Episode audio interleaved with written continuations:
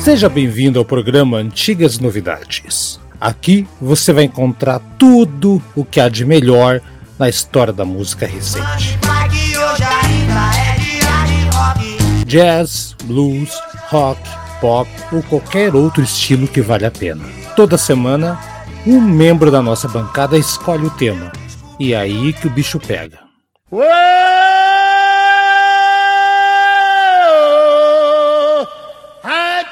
O programa de hoje é escolha do Haroldo Glomb.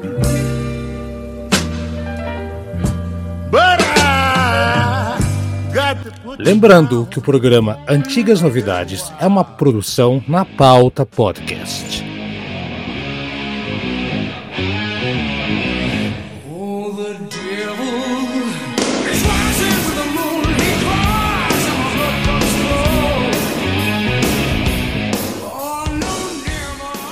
Fala pessoal do Antigas Novidades, eu sou o Haroldo Glombi e estou aqui novamente trazendo mais um corte direto lá do canal do YouTube Tomaruma, junto com Rafael Araújo, onde nós conversamos a respeito do disco Headless Cross, que é o disco do Black Sabbath de 1989, que não tem no Spotify por briga jurídica, aquela coisa toda, né?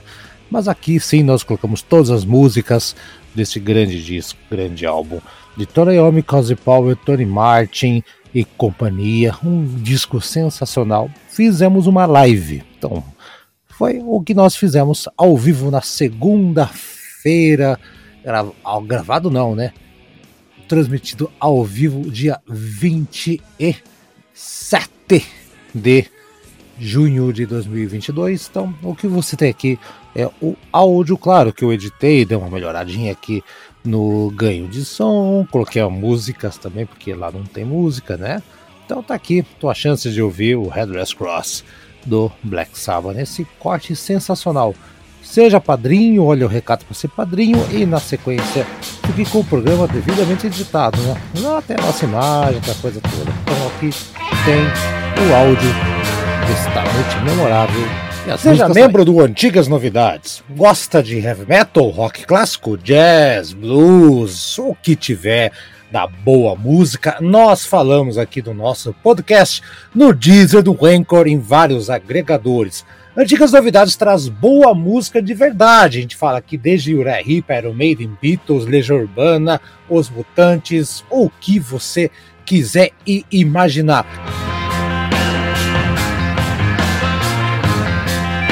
E atenção para as categorias, hein? Meia entrada, você com 9,90 participa do nosso grupo de WhatsApp, tem o seu nome escrito em cada episódio. 9,90 por mês, não é nada, né?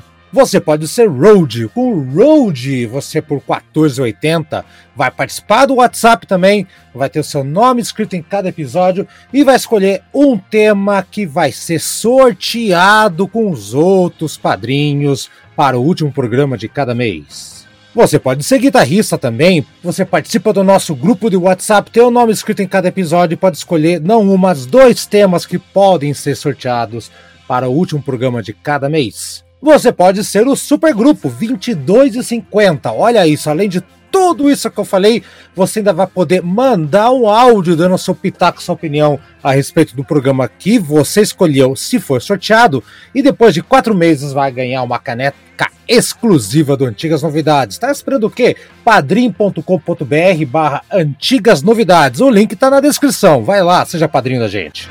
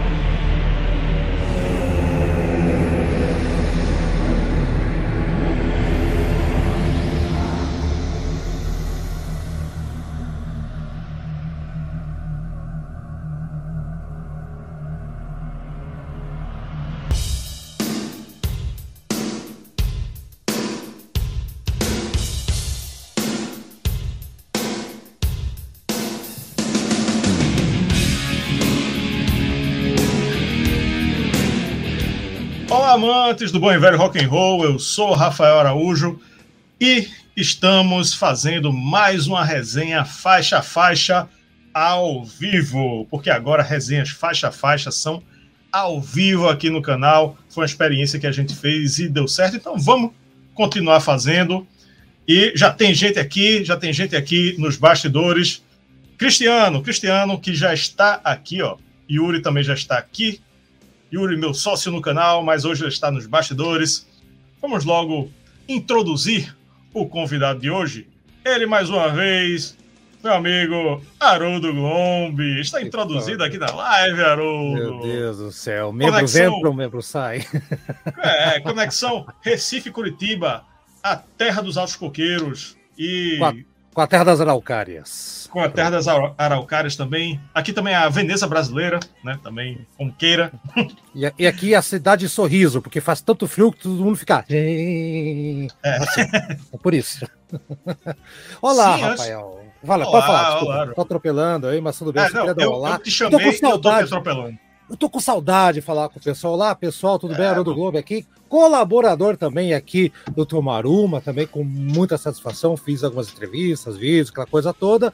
E também do Antigas Novidades, também tem Instagram. Segue lá, procura o programa Antigas Novidades, que vai ter sorteio de kit de CDs já já. Peraí, daqui a pouco, se quiser, eu falo mais detalhes. Olha aí, olha aí. Pronto, já, já que Haroldo está introduzido também, ele já pode participar de outra coisa aqui também.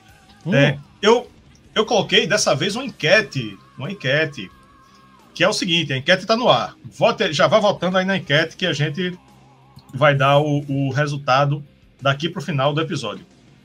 Tá aí no ar para quem está ao vivo neste momento conosco, quem está acompanhando ao vivo, dia 27 de junho, às 21 horas e 5 minutos. Enquete: qual o melhor álbum do Black Sabbath na voz de Tony Martin? Um, só tem quatro opções, né? não pode colocar mais de quatro. Um, The Eternal, The Eternal Idol. Dois, Headless Cross. Três, Tear. Quatro, Cross Purposes. O outro, Haroldo, ele foi esquecido. Lógico, óbvio. Ah, o Forbidden foi esquecido. Esquecido, Forbidden. Eu desculpo, é, é, deixa quieto, esse não precisa. Eu não vou influenciar, não vou influenciar no volta, vai voltando, galera. Depois aí a gente vai conversando. Vamos voltar. Daqui para lá, daqui para lá a gente vê. Será que tem uma parcial? Alguém tem a parcial aí? Já? A parcial? É, já, já um bocado de gente votou. Deixa eu ver se eu consigo abrir aqui. Veja aí. Para deixar. Porque essa, essa logística do, da enquete ela poderia ser melhor, mas não, não é. Eu tenho que abrir um outro. Eu tenho que ver, nos ver ao vivo aqui, fechar o áudio para eu não enlouquecer. Exato. Né? Ouvindo, ouvindo. Ó, aqui, ó. Headless Cross tá ganhando, hein? Com 56%. The Eternal Óbvio. Idol uh, tá com 6%. Tear tá com 16%. E Cross Purposes 22%. Headless Cross tá com o dobro aí do Cross Purposes, hein? Tá, tá. Vamos falar desse disco hoje aqui, mas olha, não é para menos, viu? Acho que para mim já vou antecipar para mim o melhor trabalho da fase do segundo vocalista que mais gravou com Black Sabbath, né? O Tony The Cat. Mark. É. Eu vou colocar aqui, ó, o comentário do professor Ivanildo. Aí, galera, boa noite. Porque ele é membro e ele escolheu esse tema. Então estamos aqui, Haroldo, graças falando do do Headless Cross, graças à escolha do professor Ivanildo Júnior. Grande professor, vai ser professor. Boa escolha, está em boas mãos aqui. Vou defender com unhas e dentes esse disco. Se bem que não vai precisar de defesa, o disco é, é o disco que é, se autodefende, ele é autolimpante, como diz o outro.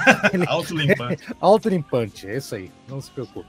Olha só, a gente tem agora oito resenhas do Black Sabbath, resenha faixa a faixa. Headless, vou agora da, da mais recente para a mais antiga. Agora, Headless Cross. Depois, Technical Ecstasy, com o nosso querido Haroldo Glombe, novamente. Seven Star, com Daniel Dutra. Saba Bloody Saba, eu e Yuri. Tear, eu e Yuri. The Humanizer, eu e Yuri. Paranoid e Born Again também, eu e Yuri. Não, não tínhamos tantos tantos colaboradores, né? Na época, Na, é. antigamente, é. né? É, comigo é, já, são, já são dois discos do, do, do Black é. Sabbath, já. Olha aí. Então, ó, a gente analisou aqui todas as faixas de oito discos do Black Sabbath. Né? Quero ver onde você encontra isso na internet, na, no, no, YouTube, em vídeo, né? Onde você Ai, vai. Não tem, não tem. Podcast você acha, podcast você acha. Inclusive do Crazy Metal Mind, que, que enfim, que inspirou aqui esse formato, né? Aí você acha, mas com antigas novidades, enfim, tantos aí, mas em vídeo em vídeo é muito difícil, viu? Não, é, não, não, não vídeo, vídeo é um trabalho herculano, cara. Vocês são, são demais, cara. Tá louco, cara. Ô, vocês têm braço, hein, bicho? E vocês têm bom gosto para escolher também, os, os, padrinhos também, todo mundo tem bom gosto aí. Isso é, é a junção de tudo, né? E vocês escolheram. Você só falou de discão aí, cara. Inclusive, né? Técnico aí, que, você, que é. você não gosta, mas eu vou te, vou te convencer ainda. Eu gosto, eu gosto. Ah, eu gosto. ótimo. Os, os polêmicos são os que rendem os melhores episódios, sempre. é, imagino, imagino. Sempre. É, imagina, aí você, você pega, né, citando Iron Maiden, esse canal só fala de Iron Maiden. Aí você vai falar do Power Slave, você vai falar do The Number of the Beast. Ah, porque essa música é maravilhosa, e essa outra é perfeita, esse solo é tudo perfeito, é tudo lindo, é tudo maravilhoso. É bom quando você pega um Virtual Eleven, você pega um, um é. Technical Ecstasy do, do, do Saba, né? Você é, pega aí um. Lado B, lado B. Lado, lado B, B, um Risk do, do Megadeth. Temos aqui Nossa. também. É, tô ligado. O Seven Stars também, eu acho que o Seven Stars é, é mais, mais prejudicado, entre aspas, assim, mais malhado do que o técnico Ecstasy, por exemplo. Assim, é, né? porque não é Saba, né? É Saba, entre, é Saba com, com asterisco, né? É. Este disco, é Black Saba, com, você vai ver, tem um asterisco e tem, tem a legenda lá. Este disco, na verdade, era Exato. Parece que era é, tabela de campeonato que tem um time que jogou, jogou menos, né? Tem até o asterisco lá, né, falta um jogo. É, é. Tá faltando uma coisa e faltou uma galera ali naquele disco. Acho que é por isso. É, é. tem, tem um. É, todo mundo sabe o seu esporte, né? Assim, quem, no, no, futebol eu torço pro, pro esporte. E um amigo meu, que é Alvi Rubro, do Náutico, ele fica tirando onda dizendo que o esporte é campeão de 87 com asterisco. Porque pior que é, pior que é. Porque se você pegar qualquer matéria, qualquer coisa, campeão, campeão de 87, esporte, tem um asterisco. No, em 1987 aconteceu isso, aquilo, aquilo outro. É, pô, meu irmão, pra que esse asterisco? Tira esse asterisco daí. Ah, ah eu... ah, só, só, colocar uma pimentinha aí no, no, no teu comentário. Tipo, eu tô falando de Curitiba, tô longe, não tem nada, nenhum, nenhum, nenhum vínculo futebolístico com Recife. Adoro os três times, gosto muito das três camisas, inclusive. Mas a, a, até onde me, me lembra, se não me falha a memória, a Libertadores de 88 foi o esporte que jogou. Foi. E a Taça Pera das um Bolinhas está aqui. Pera, é, pera um pouquinho. E só joga a Taça Libertadores quem ganha o Campeonato Brasileiro no ano anterior. Claro. Claro. E o Flamengo não jogou Libertadores. Não jogou. Isso, isso já prova que o campeão é o esporte. O, o, a, a, minha matemática tá louca aqui, ou eu tô, ou errei alguma coisa aqui. Ah, tá, tá certíssimo, tá certíssimo. Perfeito. Outra coisa que, que, que tá certa aqui, ó, Cristiano colocou, tomaram uma resenha até o Sentenger. E foi uma das resenhas mais divertidas do canal. Ou seja, é. o, o, eu gostei. Às vezes, às vezes a, a, diversão da resenha é inversamente proporcional à qualidade do disco. Uhum. É, isso é, aí eu, isso é bom enfatizar, porque tem gente que, que reclama quando, é, quando a gente faz um disco meio obscuro. Tanto disco dessa banda para vocês resenharem, se vou resenhar esse, irmão, a diversão é, é o é, é resenhar os mais os mais controversos, né? Digo nem ah, obscuro. É, é, esse, esse foi, o, o, aliás, o chute inicial, né? Eu estou traduzindo o kickoff. Tá? O chute inicial do Antigas Novidades é, é, trazer coisas antigas, né? Músicas, discos de outros tempos, mas que são novidades porque não são tão populares, né? Então, por exemplo, a, a nós falamos lá.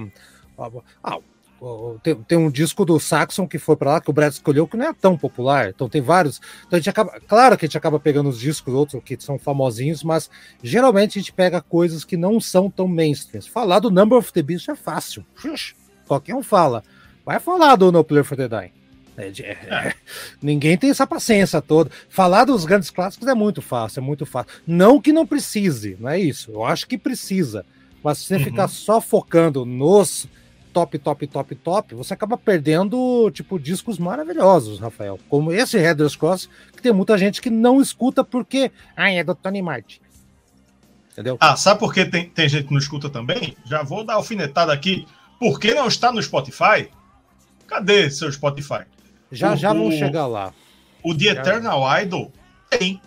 Tem. The Eternal Idol tem. Mas o, o Headless Cross não tem.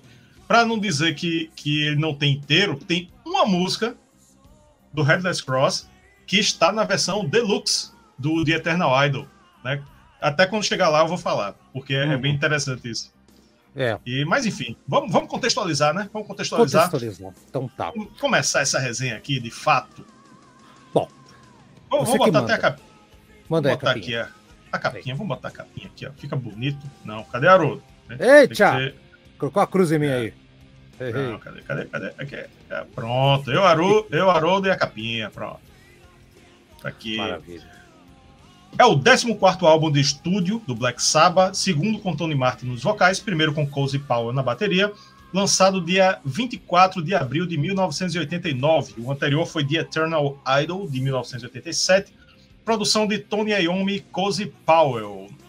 No anterior, no The Eternal Idol, ainda teve aquela confusão com os vocalistas, né? Porque primeiro gravou Ray Gillen, aí depois entrou Tony Martin, mas aqui parece que as coisas já estavam melhor encaminhadas, né? É. Assim, uh, falar de Black Sabbath é aquela, aquela, porta giratória de vocalistas durante um tempo, né? O Ozzy, né, que já foi, entrou Dio, que também foi, entrou Gillan, entrou Glenn Hughes, que também foi, entrou Ray Gillan, que não gravou, mas também foi, e aí aparece o Tony. Gravou, mas não divulgou, né? Exato, gravou, exato. Gravou, virou. Não, é. não saiu, é. Não gravou oficialmente, né? Gravou e não saiu oficialmente. Aí entrou o glorioso o Tony The Cat, que ele mesmo chamava The Cat, sei lá por quê. Martin. não, ninguém sabe até hoje por que isso, né? Então, é, que era um vocalista bom, assim, apesar de todo mundo falar mal dele, um cara de, em estúdio excelente e a banda tava naquele é, é, entre sai desgraçado e o, e o Tony Iommi tava no possesso da cara com a gravadora, que era Warner e a Vertigo, que era o selinho que distribuía também, né? Puto da cara porque o Tony Iommi já não queria saber mais de Black Sabbath. A banda já tinha acabado no Born Again na, na, na cabeça dele. E só que tinha no contrato, tinha que sair mais um disco com Black Sabbath. Aí veio o Seven Star, né? Apresentando Tony, com o asterisco do esporte ali, né? Apresentando o, o Tony Iommi, né? Ele não queria. E, e, e é aquela coisa, foi por contrato. E no disco anterior aconteceu aquela coisa toda também do Ray Gillan é, ter gravado, mas não ter sido lançado. E o Tony Martin, ele acabou entrando na banda e cantando por cima, né, da, da, das trilhas que estavam gravadas. Né? A gente não vai entrar em tantos detalhes do, do Eternal Idol, né? Enfim, ele chegou lá, um, um empresário apresentou lá a banda pro, pro cara, ó, esse cara pode cantar aqui, tem uma voz boa. E cantou The Shine, primeira música teste. Porém, me gostou, grava e falou, ó, nego, próximo disco é teu, você que vai fazer, inclusive, as letras, né? Inclusive, ele fez as letras também, Headless Cross, ele que, que é autor, aquela coisa toda. E esse é o contexto da banda. Então a banda saiu do selo, que o Tony já estava possesso, não deixava fazer o que queria tudo mais. E ele assinou daí com essa um, um selinho que é a, a, IRS na Records, né? Que é, quem tem o disco vinil, uh, não vou conseguir pegar aqui agora, tem aquela, tem uma, é um selo verde é I.R.S, né? Que é um selo aparece ali, acho que ali, ó, meta, até, até, até o símbolo. Olha aí, tá, tá na mão, aí, tá na mão. Tá na mão. Então o que acontece? O que, que é essa IRS, né? E é por isso que não tá no Spotify, que esse selo ele já não existe mais. Não, o Black Sabbath não consegue os direitos de pegar as músicas, ninguém sabe onde é que tá, tá, tá, tá, então tá complicadíssimo pro, pro Black Sabbath colocar por causa da IRS. Né? O Tony Martin, não é? O Tony Martin saiu, Eternal Idol, mas os discos de o Headless Cross até acho que o Forbidden, acho que todos eles, acho, acho que o The Humanizer deve estar lá, por algum motivo louco lá, deve estar lá o The Humanizer, mas os outros por contrato não está lá. O que aconteceu? O dono dessa aí, dessa essa gravadora, o selo que foi fundado em 79, é o baterista do Stuart Copeland, o Rafael, que é o baterista do, do Police, né? que é o, o Miles Copland terceiro. Terceiro. Então, e por que que ele fez esse, esse selo? Porque ele, o irmão era músico, era músico, aquela coisa toda, ele criou esse selo aí, que se chama International Record Syndicate, ou Sindicato Internacional do, das Gravadoras, IRS, utilizavam. E o pai dele, o Copland Chu, né, era espião da CIA. Espião, por isso que o símbolo ali, se você voltar na capinha, é um espiãozinho. Pode ver com um espiãozinho ali. É um, é um, olha lá. E também o irmão dele, que é baterista do Polícia, também polícia, né? Espião, aquela coisa toda. Então tá tudo conectado o troço ali.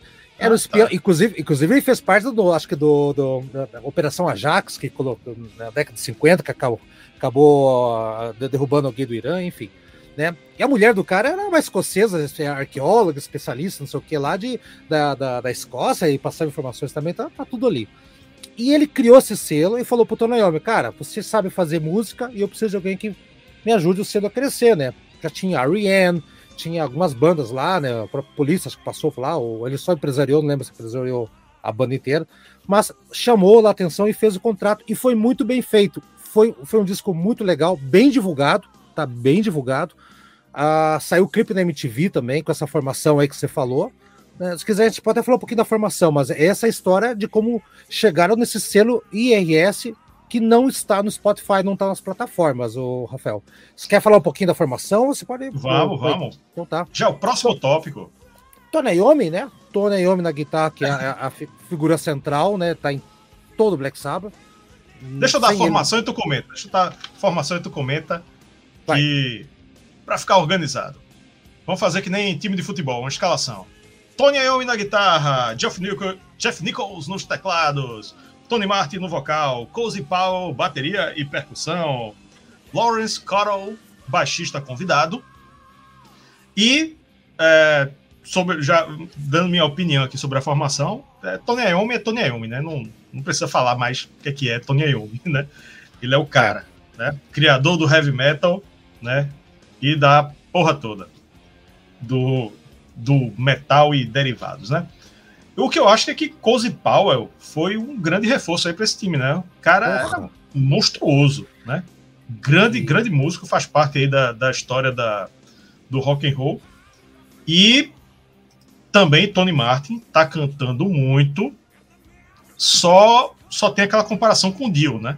Que é injusta, mas mas, é. mas é, é coisa de fã, né? Ele é. canta muito bem, mas não é Dio. Não é Dio. Chega a lembrar em alguns momentos, mas não é Dio. Mas tá cantando muito. Exato. A formação é assim, né? Tô Naomi e tal, é, sozinho, solitário lá, é, e colocou, você falou a verdade, o Cosy Paul, ele entrou e que moral. Ele já chegou sendo co-produtor do disco, né? O baixista, que é o Larry C. Cuttle, que é um baixista de jazz, muito bom, por sinal, né?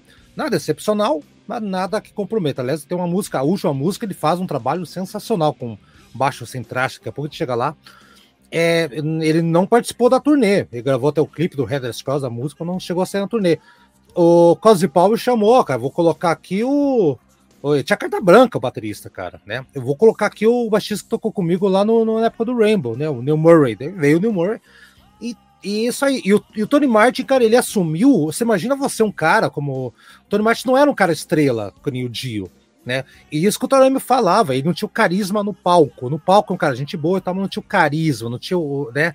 O talento ele tinha. E esse disco aqui, a dicção dele a, a, é espetacular. O cara canta limpo. E você pode reparar que é o primeiro vocalista do, do, do Black Sabbath que não tem estrelismo. Uh, você vê que a maioria das músicas, uh, uh, amigos, e, elas, ele deixa a banda tocar durante um minuto, dois, aí que ele entra para cantar. Então, para a banda, foi um dos, um dos melhores vocalistas que passou em termos de conjunto. Então, ali sim, como você falou que a banda estava se, se, afirmando, sim, foi uma, uma, parte essencial, ainda mais que o, o Eternal Idol era um compilado de vários músicos emprestados, um baterista da onde, tudo mais lá, o vocalista grava daqui, regrava de lá. Então, isso aí. E só para lembrar que o Lawrence Couto, ele tocou, inclusive, com o Mike Oldfield, Alan Parsons. Então, porra, é, não é qualquer um, né? Só que não era a praia dele, né? Mas o cara tá, faz um trabalho muito legal aqui, tá? Daqui a pouco eu vou destacar onde que eu mais gosto. Essa é a formação do time aí. Uhum. Deixa eu fazer uma observação aqui, que eu até falei, tem um vídeo antigo que eu fiz com o Yuri, que foi os vocalistas do Black Sabbath. Né? A gente fez um, um episódio comentando a passagem dos três grandes vocalistas no Black Sabbath, né? Ozzy, uhum. Dio e Tony Martin. E é, eu li né, eu cheguei a comentar nesse vídeo e, e vou repetir agora, ele. É, Tony, Tony Iommi, na biografia dele, Iron Man, né, tem um subtítulo que eu esqueci o subtítulo agora. Ele meio que faz um bullying com o Tony Martin, porque, porque ele, ele classifica, né, de, de um modo geral, é, Tony Martin como um funcionário padrão, que era o que ele gostava. Ele não tinha, exatamente, não tinha estrelismo, não tinha é, excessos. Ele tinha a hora do ensaio, ele chegava na hora do ensaio, em perfeitas condições físicas e mentais, né? Fazia lá o trabalho com perfeição, saía e tudo certo. Era tudo que uhum. ele queria. Depois de ter problemas com Ozzy, problemas de, de, de drogas, álcool e etc. Deal com, com algum é, é, um choque aí de personalidades, né? De, eu não quero usar estrelismo, não, mas vamos dizer que é estrelismo. E, é, e, é. e Tony, é. Tony Martin não, não tinha disso, não tinha disso. Só que, né, o que a Yomi é, diz no livro é que Tony Martin, ele era, para usar um termo bem, bem pernambucano, ele era bem abestalhado. Ele era um cara abestalhado. Esse negócio de The Cat, tipo, ele achava ridículo a Yomi, né? Ninguém tipo, sabe de onde veio isso. É. é tipo, ele disse, porra, o cara era bom, ele falou o lado bom. O lado bom dele é esse, esse aqui, ó, pá. Agora, pô, o cara ficava se chamando de The Cat. Tipo, what the fuck, né? The Cat. Mas ok. E ele tinha uh, uma. E ele, assim, ele não se. Uh, se mostrava, entre muitas aspas, à altura do Black Sabbath. Ele, ele era deslumbrado. Porque ele, ele não, não. Ah, era ele, ele, ele fosse... levava uma fita de VHS para mostrar para todo mundo, né? Ele, ele levava. Assim. É, ele levava uma, uma TV, uma mini TV que tinha um, um videocassete acoplado. Ah, é verdade. É. E que era portátil, uma TV portátil, né? Ele levava assim, é, pedia para alguém gravar, né? O VHS, e ele saía mostrando, ó. Ei, ei, ei, eu sou o vocalista do Black Sabbath, vê, vê, vê eu cantando aqui, ó. Aí botava assim, ligava a TV na tomada. Né? Olha eu, ficava eu. assim. É, olha eu, pô, sou eu, pô, cantando aqui. Aí eu ficava, bicho, porra, meu irmão, né? Tinha, tinha essas coisas assim que ele.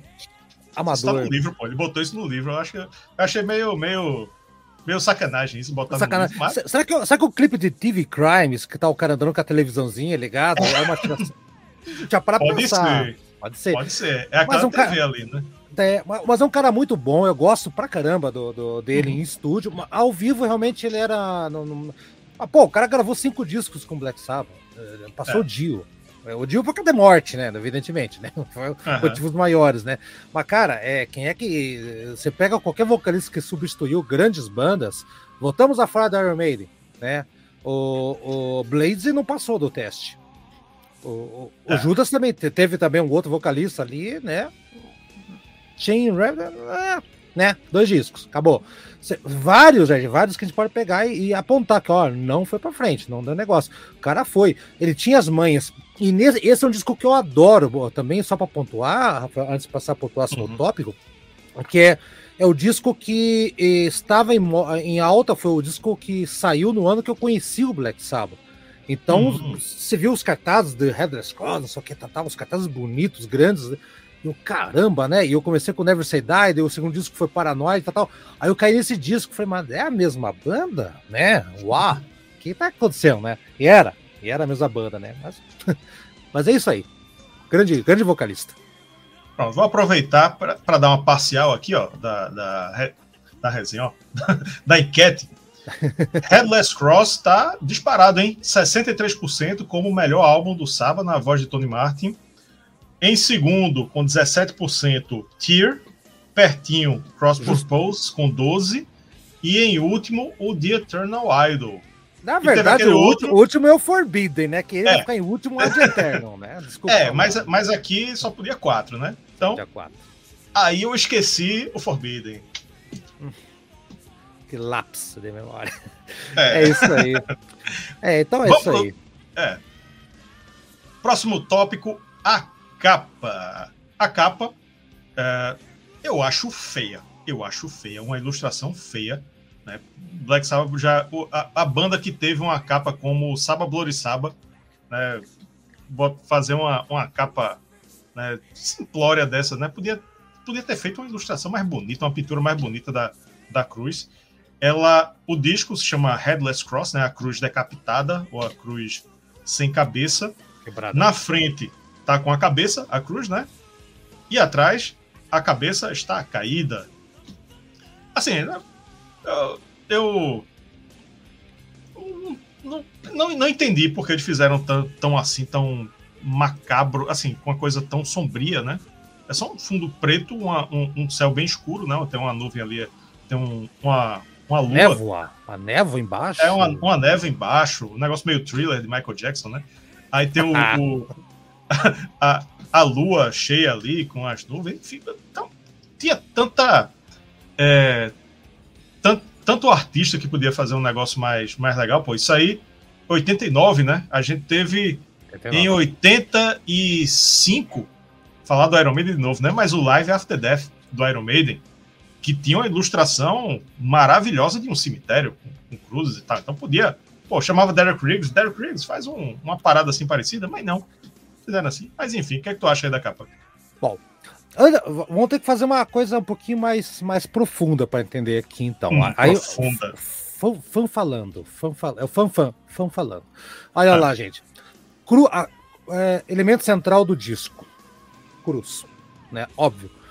A cruz está presente no Black Sabbath desde o primeiro disco. Primeiros discos está lá, a cruz invertida na contracapa, né? Ah, eles, eles chegaram a ser chamados, Rafael, para fazer participar de missas negras, missas ah, ah do mal, sei o que lá, porque o pessoal achava que eles eram satanistas, por causa da cruz, por causa dos temas. O, o Torayama ficou tão com medo de ser pra gente, ó, é o seguinte, é, o pai do Ozzy, que trabalha na metalúrgica de carro, ó, faz umas cruzes pra gente e tal. E ele fez, fez a cruz com, com metal de carro, né? E tudo mais uhum. da fábrica. E usaram durante anos, roubaram a cruz do, do, do depois, né? Você vê os palcos Black Sabbath, a cruz virou um símbolo de referência da banda. Tá? Então, a cruz. Independente Sim. disso. Tá, ponto. Aí o que acontece? Headrest Cross, eu acho que essa capa aí tem a ver com a. a olha aí, então é uma coisa cíclica. Então, essa é uma cruz celta. Tá? É, que esse povoado, ele existiu. Existia um povoado chamado. É, uh, só, só, uma, só uma intromissão. Eu não, tô, eu não tô criticando a, a cruz em si. Eu tô criticando ah, o desenho. A, quali, a qualidade da ilustração. Ah, tá. Não, tá, mas eu, eu, ser melhor. Sim. Tá. Então, eu vou, eu, então vou só explicar o conceito por que chegou a ser. Então, é até essa cruz aí, que tem uma, uma vila, uma, uma lenda, é, são os monges irlandeses que trouxeram essa cruz, uma cruz celta, tá? Que esse redondo aí na cruz que vocês estão vendo, uma cruz um pouquinho maior, a, o redondo significa o sol, e, ele, e a cruz no meio faz os, os quadrantes, que é o do nascimento, crescimento, morte, renascimento, então é uma coisa cíclica, né? Aí diz a lenda que o povo dessa vila, na, na, no meio da Inglaterra, tava com a peste negra, né? Tava lá com, com o coronga da época, né? E não quiseram se vacinar, foram rezar em cima do, do onde estava essa cruz, que era a cruz onde esses monges levavam essa cruz para atrair o, o, a, as pessoas que eram pagãs. Por isso que tem um elemento redondo. O elemento redondo é um elemento pagão, o sol. Não faz parte da cruz católica. Por isso que tem essa, esse símbolo aí. Então é uma maneira de se aproximar das pessoas. Ah, venha para nossa fé. Nós, nós gostamos de vocês também. E a, a, o pessoal subiu nessa, nesse morro onde tem essas cruzes e ficaram lá. Deus vai salvar a gente da peste negra, não, é? não fizeram nada além disso e acabaram morrendo todos nessa vila. Isso é uma história real o que aconteceu, né? Claro, tá romantizado. Isso é uma pestezinha, essa pestezinha foi, foi inventada essa pestezinha. Exato, subiram, assim, não. subiram lá, aquela coisa, né? Então, é, então e, e o que acontece? A headrest cross, a, a cruz sem cabeça, você tá do outro lado, tá da contracapa né? Que você mostrou aí. Então, daí, o que acontece? Então, esse disco aí, é, a, a cruz é, quebrada representa o que? Era o mal que quebrou a cruz, a letra da música fala que é o mal que quebrou, aquela coisa toda. E a, que, a tua fé, meu amigo, é isso que quer dizer, a tua fé, ela não é eterna, tudo pode ser mudado, você tem que abrir a tua cabeça. Nem tudo é eterno, e tudo é cíclico. Então, se você pega a capa e mexe, volta e meia, então a cruz está tá inteira quebrada, mesmo de pedra. Então, isso representa o Black Sabbath também. Tá? O Black Sabbath estava numa fase de renascimento, eles estavam numa fase, uma fase crítica, porque eles tocaram na África do Sul, naquele maldito cassino que o Queen também tocou, que é o cassino da segregação do apartheid, que os artistas iam lá eram criticados. né? Então é um, é um cassino, acho que é Sun City que se chama, com é o cassino seis estrelas, melhor que todos Las Vegas, o quê. E na época do Apartheid, então Black Sabbath tocou lá, várias bandas tocaram, resultado, fechou a porta pro Black Sabbath. Eles eram boicotados, então eles não conseguiam nem abrir show, muitos shows na Europa. Então foi um renascimento, aquela coisa toda. Tinha e vamos, vamos contextualizar que era uma época que o Black Sabbath estava naqueles Estados Unidos lá também, da Ronald Reagan também, a mulher do Al Gore que fez aqueles negócios de anúncio, de ah, essa música tem anúncio, tem, tem disco tem palavrão, colocou anúncio, conta, não sei o que tal. Então tinha um monte de coisa acontecendo também. Então é a, a o símbolo tá ali, tá o Black Moon lá em cima, que é o nome de uma música. Então tudo tá conectado. Tem muita gente que diz que isso é um disco conceitual, eu não vejo assim, são todos os mesmos temas, os mesmos temas. Mas voltando à capa, se você não achou, achou ela feia, eu acho que essa simplicidade, essa volta raiz aí que tá aí, eu acho maravilhoso. É o disco mais sombrio, com as letras mais sombrias do Black Sabbath, como nunca fez, nunca fez depois. Tá? A palavra amor aparece duas vezes. E não é amor de eu te amo, é amor de amor, sei lá, o quê? tá? A, a palavra morte, ela, ela sem as partes de, de refrão que repetem, aparece em 18 vezes no disco. Então, um disco que fala sobre duas coisas essenciais, Rafael Amigos: morte e demônio.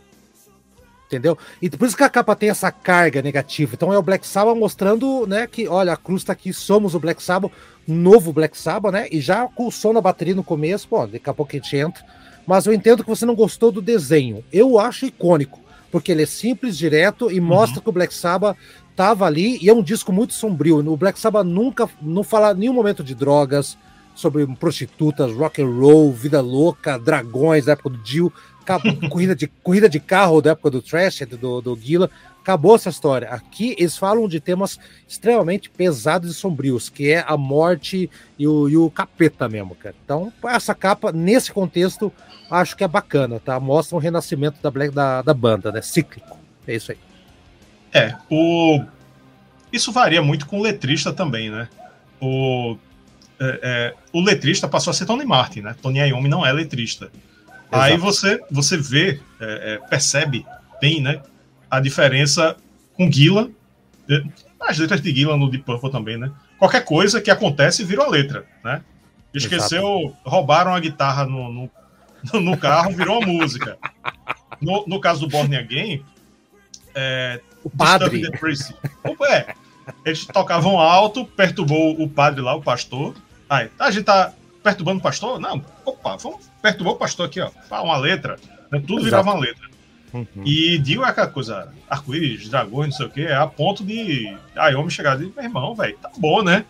Tá bom de tanto dragão, tá, né?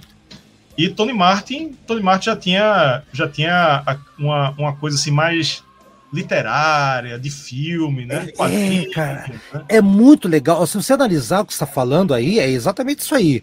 Tá? A, a, a, o Black Sabbath tem, tem muitas mensagens nesse disco aqui. O disco seguinte também, o Tear, Ano Mundi, sabe? É. É, você, você vê o jeito que as, as letras do Black Sabbath é que a galera tem preconceito, ah, não é o Ozzy, é, né? mas as letras do Black Sabbath aqui nunca ficaram tão obscuras, tão tão é, é, tem a ver com o disco seguinte tem a ver com a, com a, a, a, a coisa do, do nórdica, né? Da, do, do tiro, aquela coisa toda. Uh, e o Black Sabbath estava flertando, então lembro estava flertando com esse tipo de coisa, né? Stone Age, né, que é uma música instrumental. É. Né? A gente fez tava... a, tem, a, tem a resenha aqui do Tier, ah. é, e o, o, o, o, a temática né, nórdica lá. Assista aí, ou, ou ouça aí você que está nos acompanhando depois. Exato, é, é legal de ouvir. É. Ela, ela é, olha aí, a, não é que o disco seja conceitual. Ele tem ali um miolo conceitual, mas ele não é conceitual. Não. Foi uma recomendação de Ayomi, porque esse disco, Headless Cross, ele foi muito demoníaco. Aí, tipo, ó, vamos dar uma maneirada aí nos demônios, né? Deixa os, os demônios descansando um pouquinho. Aí, aí ele. Aí, Chamaram aí, o Thor. Chamaram o é, Thor. É, vamos falar de Thor, de Odin, essas paradas aí, né? Pois é, Mas, ó, morte, morte e morrer, eu, aparece, eu anotei aqui, cara. Eu, tava, eu li as letras lá 49 vezes, tirando a parte que repete, repete, repete. Lúcifer ou Citações do Diabo 18 vezes. Fora a, a Hora Final, O Anjo Caído, Macabro, essas expressões. Então, nunca um disco do Black Sabbath foi tão Black Sabbath nas letras, de assustar. Sim. Nunca. Então, por isso que eu acho que a capa, voltando um pouquinho só resvalando a capa, a capa combina com os temas total aqui do disco. Todas as músicas aqui, a gente vai fazer o faixa-faixa já, já, já, e falar um pouquinho das músicas também. Mas não tem nada de amor, não, cara. Aqui é porrada na, na orelha, cara. É, isso aí. E já aproveitando aqui, ó, um negócio que eu esqueci, a fotinha da banda, olha. Aqui, ó. Olha, que, que bonito. Eles aí, ó. ó olha o cabelo de Tony Martin, né? A, a, ele já tava meio careca aí, né? Então ele, ele aproveitou o pouco que ele tinha e fez um grande, uma grande juba. Né? Uma grande juba aí, né? Bonita, né? Aí, Ayomi, enfim, Cozy Power. Mas, mas, mas, ali, ali, não tá, não é, ali não é o baixista do disco, ali, ali eu acho que é o Neil Murray, que é o baixista da turnê. Ali ah, do tá. ladinho, o, o, loiro. É, é, agora que eu olhei ali, é, é, o baixista que. Mas assim, ele entrou na turnê, tá? Porque o baixista, é. o, o, baixista ele ficou só pro estúdio aqui mesmo, muito bom, aliás, né? Mas é. Mas essa formação mesmo. Aliás, é uma formação muito bacana se analisar, porque eles gravaram também, além do Tyr, eles acabaram gra gravando depois também o, o Forbidden, mais tarde, né? Então, é, uma, uhum. é, uma, é uma formação, de certa maneira, estável, tá? Bem estável para pensar. Que o, o, você vê a diferença do, do, do Born Again já mudou totalmente pro Seven Star, que mudou completamente pro, pro Eternal Idol. Você vê como é que foi o negócio, né? Era uma porta giratória, né? Então, é, mas essa formação, para mim, é, é a segunda melhor formação da banda enquanto músicos, não quanto formação clássica e vocalista. Enquanto uhum. músicos, pô, tem o Cozy Powell, tem o Neil Murray e o Tony Iommi. Jesus. É um, né? um Dream Team, né? É um Dream cara, Team. Cara, vamos para pensar, né? Que, que só, o Tony Martin olhou pro lado, meu Deus, o que que falta acontecer aqui? Daí aparece o Brian May, mas porra! É, como... é. Ó, eu achei aí. também. Pronto, tá, tá, aí a foto registrada. Essa foto é da turnê. É da turnê. No, é da turnê. Eu, eu, fiz um corte aqui na foto, né? Só, só para deixar eles destacados aí. Né, mas é, é, é, é um pôster de divulgação da turnê, ou algo assim. Eu achei também, Haroldo, um negócio aqui, ó. O, na cidade de Derby, na Inglaterra, tem a Headless Cross, esse monumento aí, que quem está nos acompanhando é, ao vivo, é chamado aí de Headless Cross. Tem uma cruz aí em cima, é que não sei se tem a ver, não, não parece, né? Pelo menos não parece com, com a capa do disco, mas tem o mesmo nome, e é na Inglaterra, né? É um hum. lugar que tem a ver com Legal. a peste negra também, que os comerciantes não queriam é, ter contato com, com as pessoas que estavam contaminadas, né?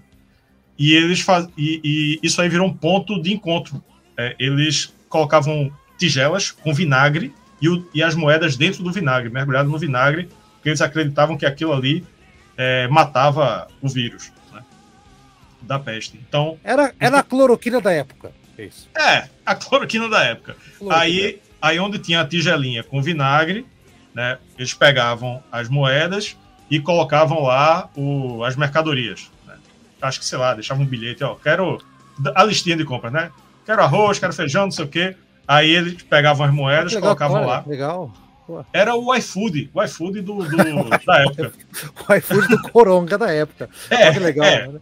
Exatamente. Aí esse lugar aqui, como tinha uma cruz e caiu por algum motivo, não sei qual é, é a Headless Cross da Inglaterra, na cidade de Derby. Aqui a gente tem um bairro que é vizinho aqui ao meu, chamado Derby também, onde fica o Clube Internacional do Recife. Aí, ó. É. Aproveitar. Tem, a, tem, a cruz, tem cruz lá também ou não? Não, mas tem no... assombração, tem umas assombrações aí que a galera diz, Ih, diz que tem. Tem, tem. Aqui tem perto também tem a Praça Chora Menino, cara. Aqui tem, se tu colocar Chora todo mundo menino. aí. Chora menino, porque. Quero, porque quero tem... conhecer. Quero conhecer. É, se você colocar Recife Assombrado no Google, tem várias histórias de assombração aqui, inclusive. Essa Praça Chora Menino também é, é aqui próximo. Tem tem um, uma estátua de um menino, não sei o que, e tem gente que ouve o menino chorando na madrugada. Adoro essas histórias urbanas, cara, cidades aqui. É, aqui tem muita. É legal, tem legal. muita. Teatro Gostei de Santa Isabel, Recife Antigo, é cheio de história de fantasma. Bacana. Vou, vou aproveitar e dar uma parcial aqui. Qual o melhor álbum do Saba na voz de Tony Martin? Headless Cross está com 66, 66%. Segundo lugar, Tear com 16%. já distanciou um pouquinho do Cross Purposes, que empatou com o Eternal Idol, né? Cross Purposes 9%, de Eternal Idol 9% também. Legal, legal. Então, só, medalha só, de ouro, medalha de ouro ainda está com Hellas Cross. Tirando o Forbidden, o Cross Purpose, que eu acho um nome terrível de falar, eu odeio, eu odeio falar esse nome, que é um trava-língua em inglês para mim. Eu acho um disco muito sem sal, na verdade, da, da, da discografia do Black Sabbath. Não, não tem nada que, que, me grude na orelha lá desse disco engraçado, né? E o. E o, e o, e o Tix já fizeram aqui para mim, são, e, e esses que estão fazendo hoje são os melhores disparados, né? Não querendo influenciar o voto da galera aí. Então, isso aí. É. Parcial, parcial dada. Vamos para o faixa faixa. São oito músicas no total de 42 minutos e 57 segundos. Vamos juntar a, a 1 com a 2, né? É, faixa 1 é The Gates of Hell e a faixa 2 é a homônima Headless Cross.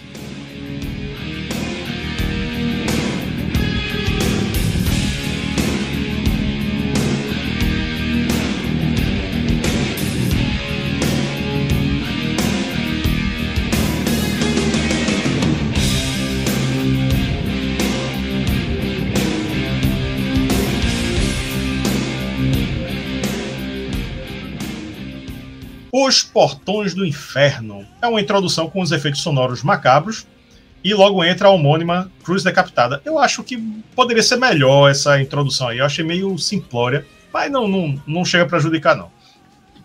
Headless Cross é uma faixa que traz um pouco da sonoridade do hard rock oitentista e também do clima de terror característico do Black Sabbath. No verso não temos guitarra, olha só.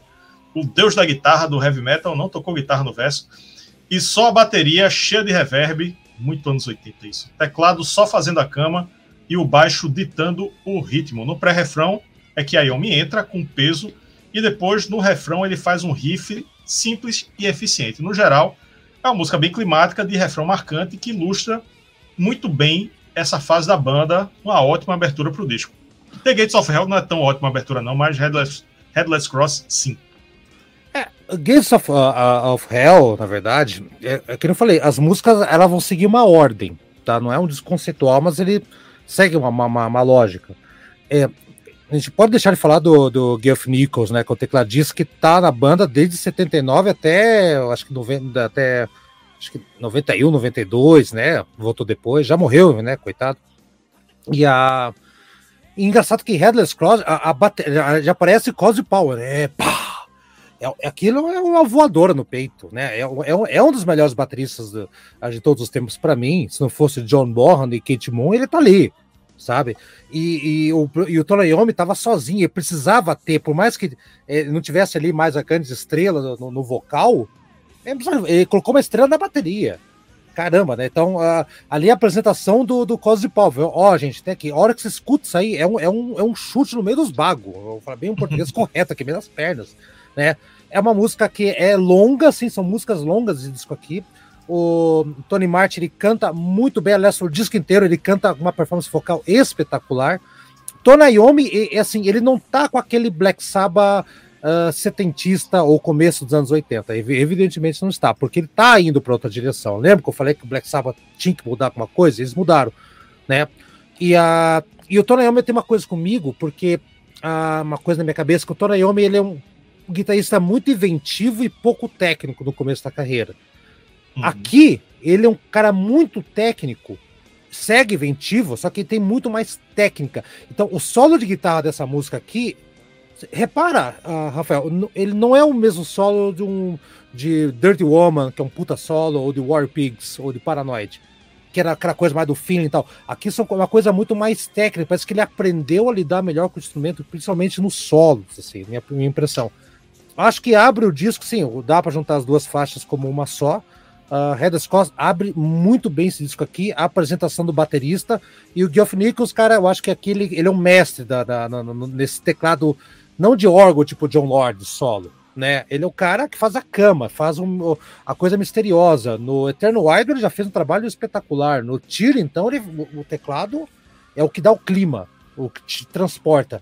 E aqui as trevas, os portões do inferno, quando abre, é ele. Lembrando que ele tocou lá no, no Born Again, viu? Todos aqueles, né, antes Zero the Hero, né? É tudo ele, tudo ele lá. Perfeito. Eu gostei muito dessa abertura, eu amo essa abertura.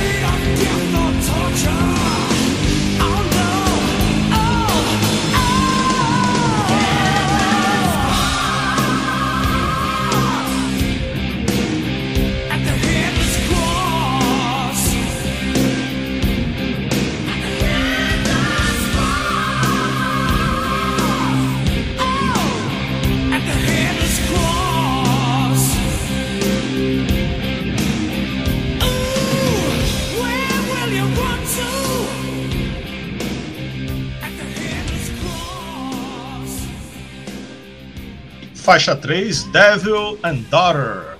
O demônio e a filha.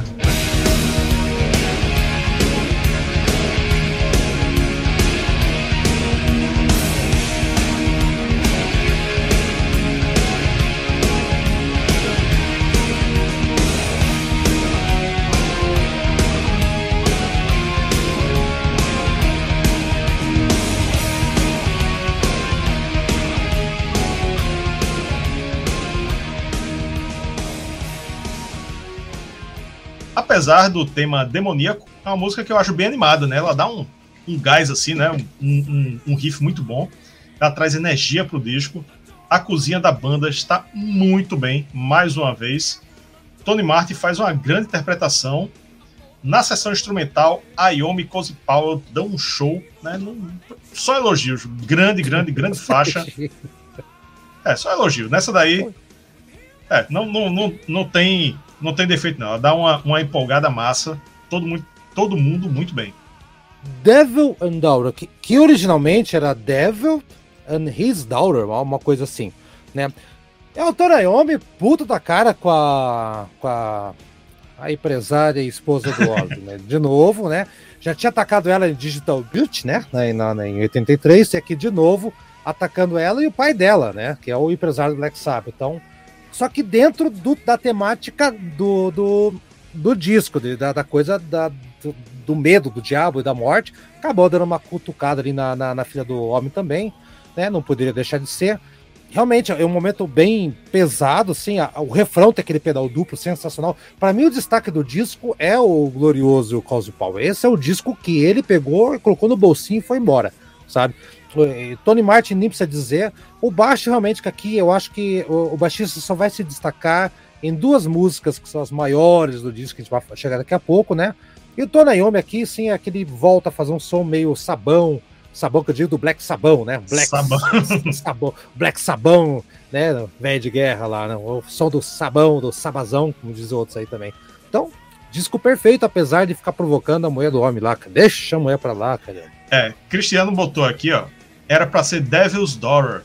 Ah, né? eu errei. Devil's Daughter, isso. É, tá certo. eu, eu é. acho que, que quiseram enfatizar, porque Devil's Daughter bota muito o... Na cara. O, a ênfase na filha, mas o título eu acho que foi para enfatizar, olha, tem um demônio e tem a filha do demônio, são dois. Ah, verdade. É. Dois capetas aqui, né? Obrigado, grande Valeu. Isso aí, exatamente. Eu, eu que me confundi nos nomes, mas é exatamente isso aí. Para dar uma disfarçada. Os dois também que eles queriam atacar ao mesmo tempo. isso aí. Bye.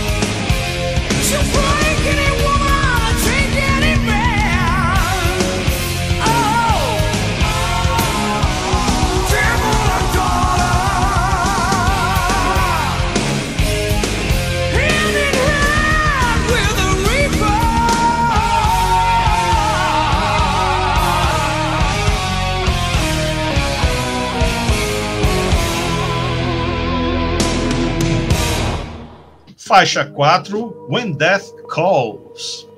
Quando a morte chamar.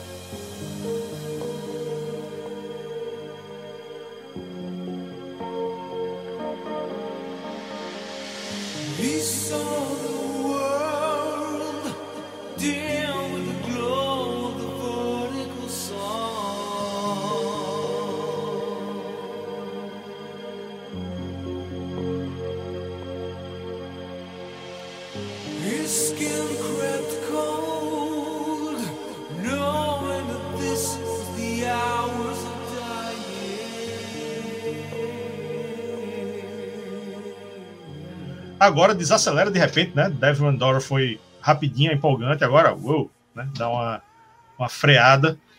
Essa eu classificaria como uma balada pesada satânica.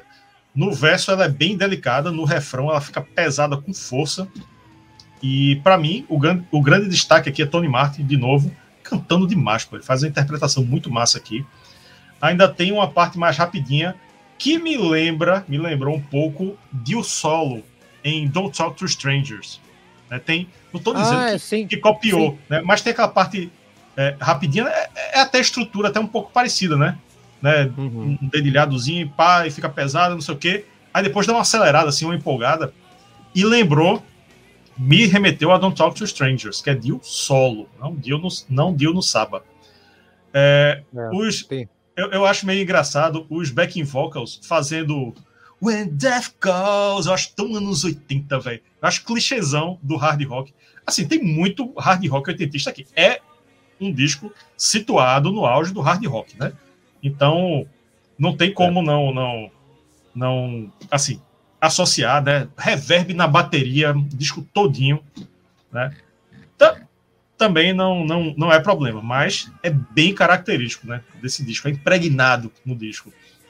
Tem Brian May aqui, solando, mas se não tivesse escrito em algum lugar, eu não ia nem notar, porque é um solo, um solo bom, eu acho um solo ok. Né? Não, não fez tanta diferença, não. Mas a música é bem legal. Gosto muito dela e ela fecha o lado A do vinil. Eu lembro que a música minha preferida desse disco, quando eu, eu ganhei, era essa aí. E, e, a, e o solo do Tonayon, você, você falou que é, é parecido. Eu, eu, eu, consigo sentir, dá, dá pra sentir qual que é o do, do Brian May. Eu, eu, uh, desculpa. Brian é, May. É, é, exato, o Brian May. Falei Tonayomi, mas é o Brian May, é um convidado especial, que é depois dos três minutos, é bem interessante o solo dele, sim. Mas aqui que eu falo, o que, que é um, um grande, o, o, grande vocalista faz, né? O Tony Martin provando que é um grande vocalista.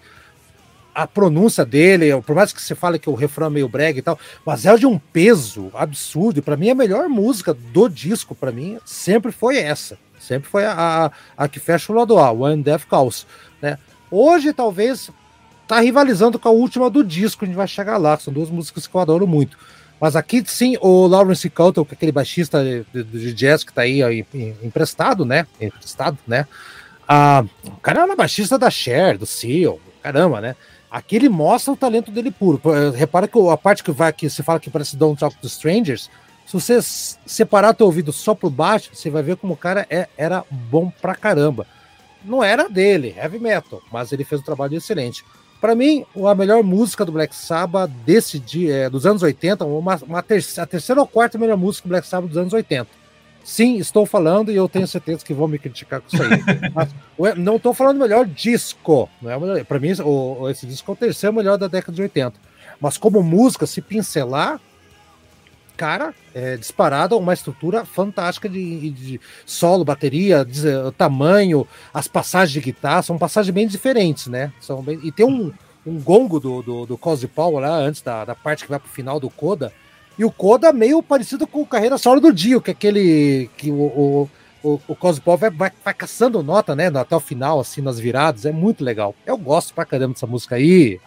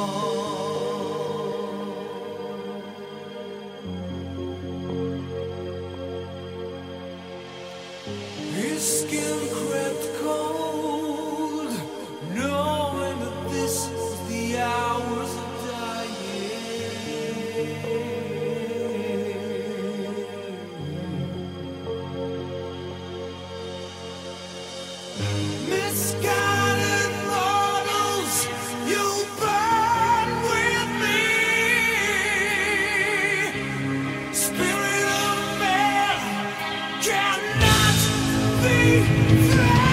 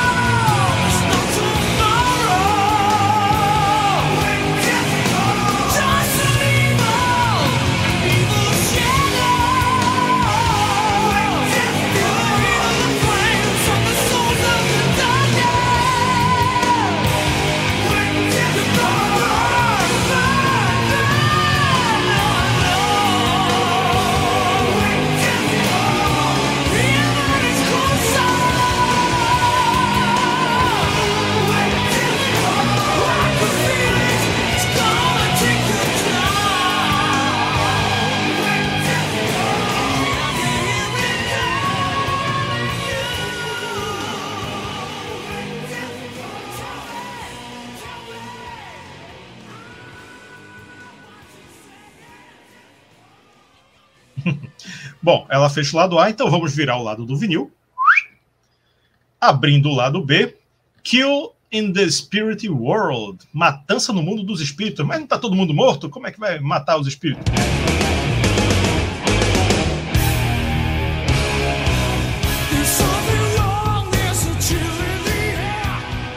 Abre o lado B com uma faixa que começa bem direta, quase sem introdução. Ela é um hard rock bem comum, entre aspas, né, digamos assim, com as, que... com as quebras de ritmo trazendo um climão fantasmagórico. E essa dualidade é o que faz ela ser um pouco fora do padrão. E também é o grande charme dela, né? Hum. Uh, a parte do solo de Tony Iommi, que entrega para o vocal, é maravilhosa. Inclusive, Tony Martin, mais uma vez, mais elogio, excelente de novo. Uma ótima abertura para o lado B.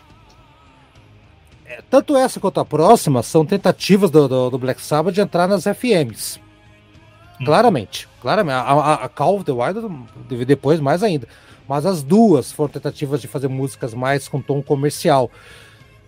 Quando você escuta When That Calls, você, estava, você, você tinha que parar para respirar, cara. Por Headless Cross, Never and Outer, When That Calls, se parava. O lado B é outro disco. É outro disco. Já começa com duas músicas mais hard do que metal, né? Por exemplo, Kill the Speed World tem aquela coisa meio oriental no meio ali. Você tem razão, o solo de guitarra faz aquela ponte com, com vocal, é muito bom. Tem aquela Kill the Spirit World. A, a, o, jeito que ele modula a voz, é que o Tony, o Tony, o Tony Martin modula a voz, é muito bom. E a, é uma música, a, a bateria é meio tribal em alguns momentos ali, né? Então, uhum. eu acho uma música, uma boa abertura do lado B. Mas o lado B, para mim, sempre foi um outro disco. O lado B é um outro Black Sabbath que não tá no lado A. Eu sempre achei olha isso. Aí, olha é, aí. E o lado A são três músicas, coloca quatro, né? É uma mistura com a outra, são três músicas para lá de macabras. O lado B já vai para um outro lado, apesar que segue ainda, né? Kill in the Spirit World, que é, tem a ver com você. É, é, enfim, toda aquela sequência de, de, de, de, crenças e tudo mais, você matar a tua crença e voltar para outra coisa, tanto que a próxima música tem uma ligação também com esse assunto e também. Então tem uma, tem uma lógica, já já vai chegar aqui também. Certo. Aproveitar para dar uma parcial, porque mudou aqui a história, hein? The ah, Eternal não. Idol ainda tá, tá empatado com o Cross Purposes com 9%, né? E o Tier. Uh, o Tier tá com 17%. É, não mudou muita coisa, não. Não mudou, não. É, não. Eu, eu, eu tinha olhado, tinha espiado, tinha mudado, mas agora voltou. E o Headless Cross continua com 65%. Tá ganhando aqui no primeiro turno. é, que, é, que tem um, é que tem um cara que é um operário que perdeu o dedo numa fábrica aí. É verdade, olha aí, olha aí. Opa. Só, que ele tá em, só que ele tá em todos, só que ele tá em todos. Bom,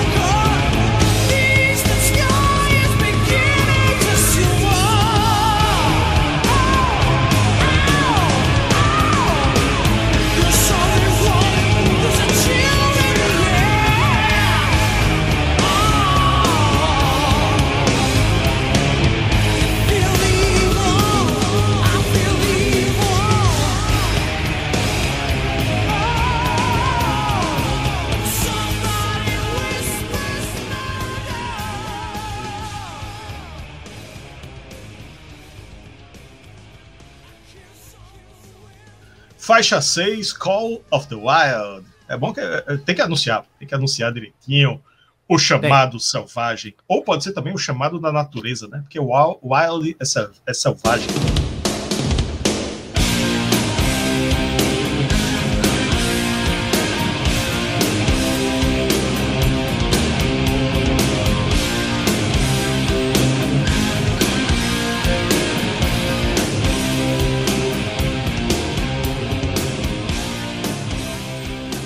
Essa, Haroldo, eu, eu achei, e amigos que estão aqui, eu achei muito cara de filme de ação dos anos 80.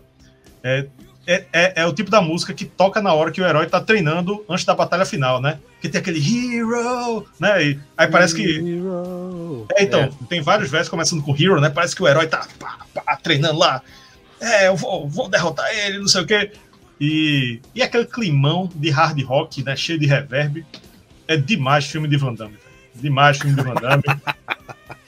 É uma música que trabalha muito bem as sensações de tensão e alívio no ouvinte. Ela começa empolgante e vai ficando cada vez mais tensa, até que no refrão alivia novamente, né, depois do refrão. Uma grande faixa, eu gosto muito, para mim é uma das melhores do disco. Sim, sim, Call of the Wild, que é uh, dentro dessa, dessa linha do, do, do, da cruz, do povo que morreu e tudo mais, o medo da morte e tudo mais, Aqui, o Call of the Wild eu interpreto, vendo a letra também com mais calma, como um chamado para. O homem né, não precisa ser tão racional, só ai, eu tenho que adorar a Deus e Deus vai me curar de tudo. É, também voltar um pouco para o homem, acima de tudo, é um, é um animal. Esquece isso. Então, é o chamado da, da, da, selvagem, do interior dele. Então, a música tem essa pegada mais de, de, de realmente de filme, se for para pensar, né? Aquilo que eu falei. Aliás, o lado B já pode ver que o, o Tony Martin não demora muito para cantar, não. No primeiro lado A demorava, esperava, aqui vai direto, né? Essa, essa música foi propaganda de cigarro aqui no Brasil. Acho que Hollywood. Ah, tá. É, o refrão Hero, Hollywood, fumando, andando de, de, de, de, de, de parapente, ah. né? que maravilha, né? Foi usado, assim, foi lá, é uma das que foi usada, né? E a, a, de novo, o trabalho de bateria fantástico, tô, né? Eu, é, de novo, vamos chover no molhado aqui. Eu não vejo nenhuma música ruim nesse disco aqui, tá? A não ser um pouquinho, talvez, mas bem pouquinho ali na, na, na, na próxima, tá? Que a gente vai chegar já já. Mas aqui, o Call of the Wild, assim, é um lado mais pop, eu dá um alívio aqui pro disco. Por isso que eu falo que o lado B, para mim, sempre foi um outro disco, sabe? Mas uh, não perde a qualidade, não. É um Saba B.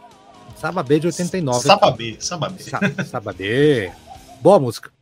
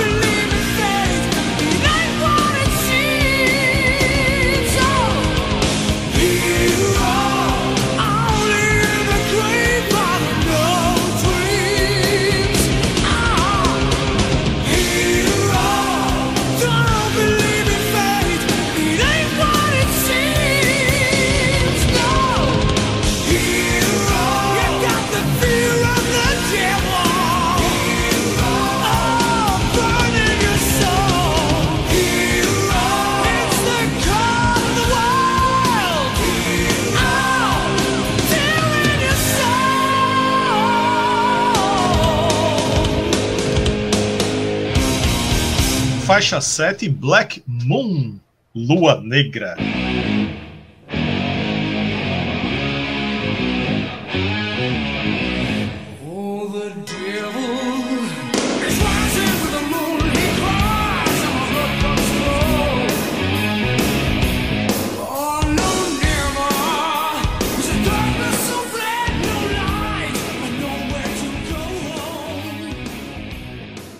Se você reparar direitinho, vai notar que essa música é um blues.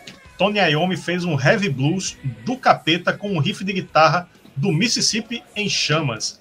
E na parte do solo ele puxa ainda mais pro blues. O refrão, que já parte para o hard rock, é muito bom, bem chiclete. Gostaria demais de ouvir uma versão dessa música mais num blues raiz. Fica a dica aí, viu, Tony Martin? Que ele, o disco dele mais recente, né, o solo, que eu gostei ah, muito. Né? Tem algumas coisas, tem algumas coisas puxando para o Black Sabbath, mas tem algumas coisas mais experimentais, né, dentro do que ele já fez. É essa que tem uma versão remasterizada em 2010 que está lá no The Eternal Idol Deluxe, que está no Spotify. Essa versão está no Spotify. E eu achei bem interessante, porque ela, essa versão eu tendo a gostar mais da versão remasterizada que está lá no Eternal Idol Deluxe. Por quê? Eles tiram esse reverb da bateria, né? Eles dão aliviada esse reverb. Eles deixam a, a masterização mais blues, né? Deixa um pouquinho menos peso, um pouquinho mais blues e enfatizam o, o teclado. Então ele tem. Eu achei que ficou uma vibe meio de Purple. Hum, tipo, entendi. No, Purple não tem uns, uns blues rock. Né? Então eu, eu gostei mais dessa. Bem mais dessa. Assim, ouvindo hoje para fazer a resenha, né? Porque é aquela coisa, né? Na época, você. Na época do, do lançamento do Headless Cross, todo mundo queria reverb. Phil Collins inventou esse reverb na bateria, pronto. Todo mete reverb aí em todas as baterias. E era um, um som que, que a galera curtia e tal. Mas hoje, a gente já enjoou né, dessa, desse, desse tipo de mixagem e tal. E com a tecnologia de 2010, né, já bem mais avançada. Então fizeram aí uma, uma versão que, que eu escutei hoje, ontem, eu gostei mais, hein? Gostei mais. Hum, tá. Enfim. É, e... é, não, eu fiquei dúvida. Você gostou ou não gostou da Black Moon eu, que tá no, no, no, original aqui? Então, eu ouvindo, ouvindo hoje, eu ouvi hoje, enfim, ouvi algumas vezes o disco, né? Para fazer uma resenha, eu escuto várias vezes. Uhum. Mas aí eu lembrei dessa, né? Que tava lá no The Eternal Idol. Entendi. E eu curti mais. Eu curti mais. Essa é boa, essa eu gosto. Mas comparando, né? Eu sou fã do, do Deep Purple, né? Não, não tô dizendo que é igual a Deep Purple, por favor.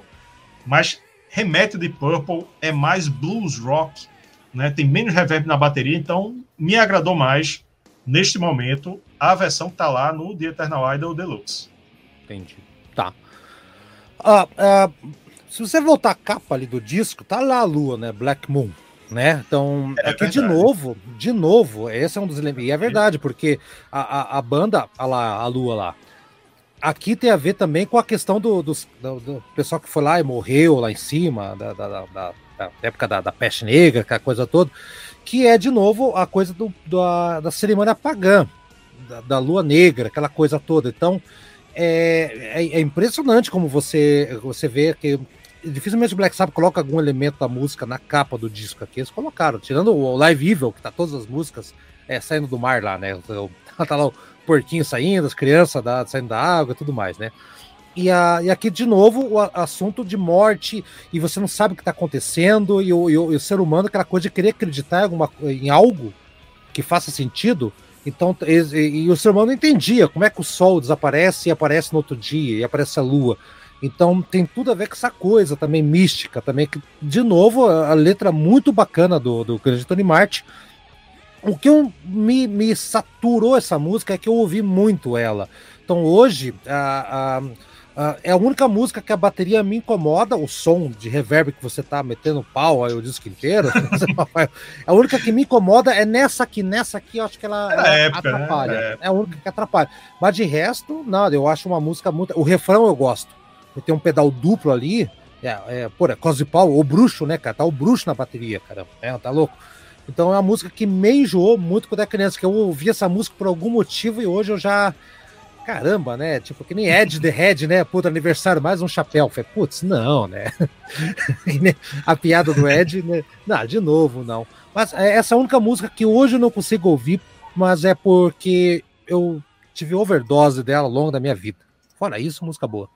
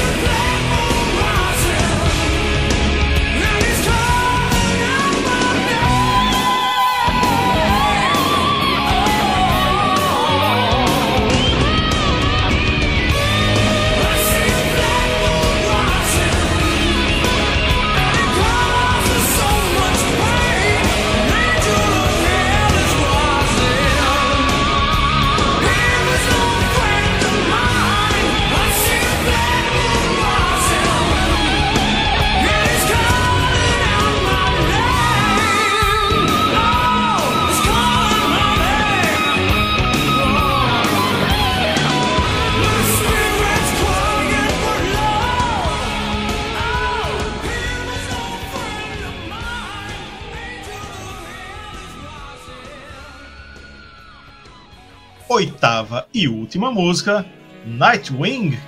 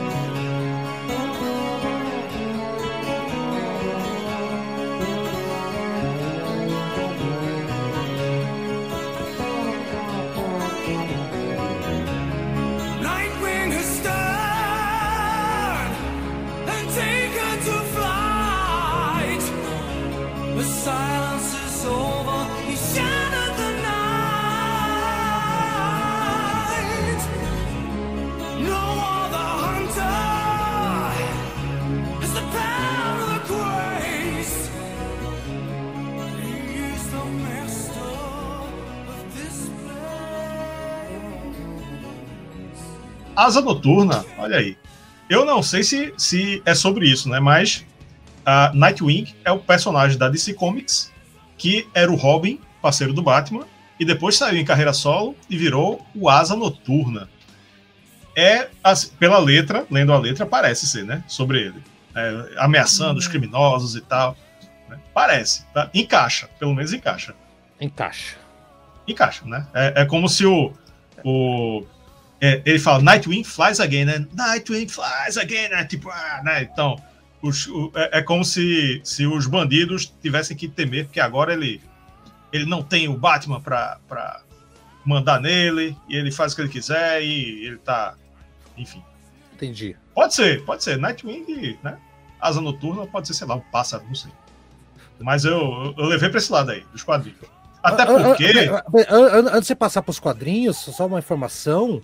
Uh, ah. Os bombardeios na, na, Segunda Guerra Mundial que faziam em Londres, em Birmingham, Tony, Tony Martin é de Birmingham também, é da região Sim. lá. É, é, tinha, acho que um nome parecido, acho que é Nightwing, de, das asas é, que vinham, os bombardeios noturnos, né, que, que soltavam as bombas. Então tem, tem, acho que tem relação com isso, mais a música, eu acho, e também com o negócio de mitologia ou alguma coisa assim que eu já, que eu já vi gente falar, que são criaturas da noite que aparecem e você tem, você tem que se esconder antes que você se ferre. Então acho que, uhum. acho que tem a ver daí com os quadrinhos também. Acho que o, o, o Robin, eu não sabia dessa história do Robin aí, não, realmente não sabia. Mas acho que tem a ver com isso também. Tem, tem tudo com a coisa da, da coisa da noite, da coisa uhum. que vem à noite. Você, cara, o, uh, dentro do contexto desse disco aqui, talvez, talvez, não é nem os nazistas nem o Robin. Talvez seja algo o, a morte, o, o demônico, o disco todo tá, tá permeando essa, essa, coisa da crença e você tem que né, se proteger. E quando vem esse ser de noite, você tem que se esconder como seja, talvez. Mas a tua interpretação do Robin é bem interessante e, e olhando a letra aqui tem muito sentido também. É, encaixa. Mas, a... Encaixa. É. é. e até porque tem uma bônus. Não, a gente não comenta bônus, mas ela vale uma citação que tem a ver com quadrinhos. Então, né, então se, se Tony Martin, que era o letrista, era fã de quadrinhos, então faz sentido, né? Faz sentido. É, sobre a música Nightwing, ela alterna muito bem a delicadeza e o peso, sempre com a grande interpretação, novamente, de Tony Martin, que chega, ele chega a lembrar Dio várias vezes, né? Mas aqui eu acho que ele me lembrou um pouco mais. E a parte que ele canta Nightwing Flies Again, né? E entre o riff de guitarra pesadíssimo de Ayomi, eu acho muito legal. É o ápice da música, né? Ele vai lá em cima, né, cantando Nightwing Flies Again, e, e entra o, o, o, enfim, o riff pesadão, né, muito bom. E tem um solo de violão flamenco que eu achei inusitado e ficou legal. Né? Eu acho que essa música fecha o disco muito bem, é uma música muito boa. Passou a ser a minha música preferida também ao longo dos anos, né? E, e, e essa música é legal, porque é, aqui todos estão brilhando, todos o baixista aí toca um baixo, para quem, quem é músico, não sei se você conhece também, Rafael, chamado é aquele estilo fretless, que é um baixo que não tem o traste, não tem as divisões. E é coisa de jazz, muito comum. Então, você pode ver que no começo tem aquele é dificílimo você tocar um instrumento que não tem traste, porque você não sabe, não, se você não tiver a manha, você não acha a nota. E o cara mostrou um, um, uma habilidade incrível. É a única música do Black Sabbath que tem esse tipo de baixo. Eu acho lindo de ouvir. Uhum. Enquanto está fazendo esse solo, o Tonayama gravou três guitarras. A abertura são três guitarras em velocidades diferentes.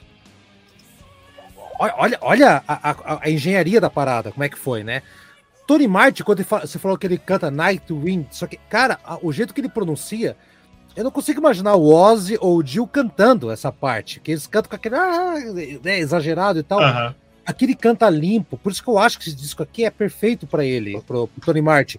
Mais que o anterior, o anterior ele, ó, cara, dubla aqui, dá uma de Pato Donald, dubla aqui, né? Faz em cima, ele né? Ele canta, é, eu não, não, não, entendo de técnica vocal não, né? Mas eu, eu entendo de, de ouvir, né? Uhum. Mas ele canta mais na linha dos vocalistas de power metal. Ele canta limpo e canta agudo, né? Essa hum, parte específica do Nightwing Flies Again, você, você imagina quem? André Matos, imagina, Sim. né? Sim. Fábio Exato. Leone, né? O cara dos Stratovarius, que eu esqueci o nome, essa galera, né? Sim. a, a, a, é, nesse naipe. O, o, cara, o, o jeito de cantar, coisa que o Ozzy não ia conseguir fazer. Então, que nem o pessoal fala, ah, o Tony Martin cantando Mob Rules estraga, tal, tal, tal.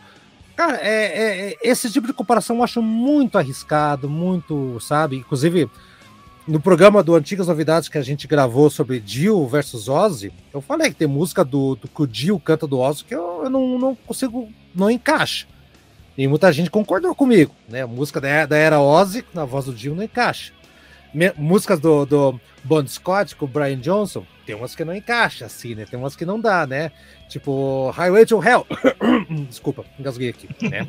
Tem coisa que não encaixa. Mas assim, se você pegar as músicas desse disco aqui, é, é, é, é talhadíssimo pro Tony Martin. Então, o Tony Martin fez um puta trabalho e, é, e o Black Sabbath fecha os anos 80 com uma obra-prima.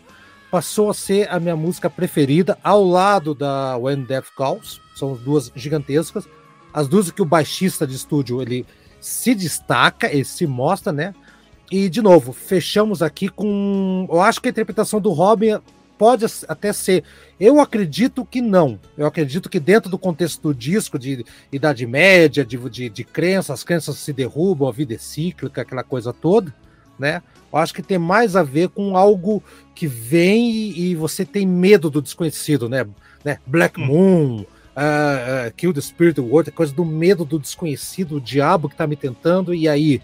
Sendo que a própria, na, na música Headers Cross, quem derruba a cruz é o é a própria força do mal. Entendeu? Então, é aquela coisa.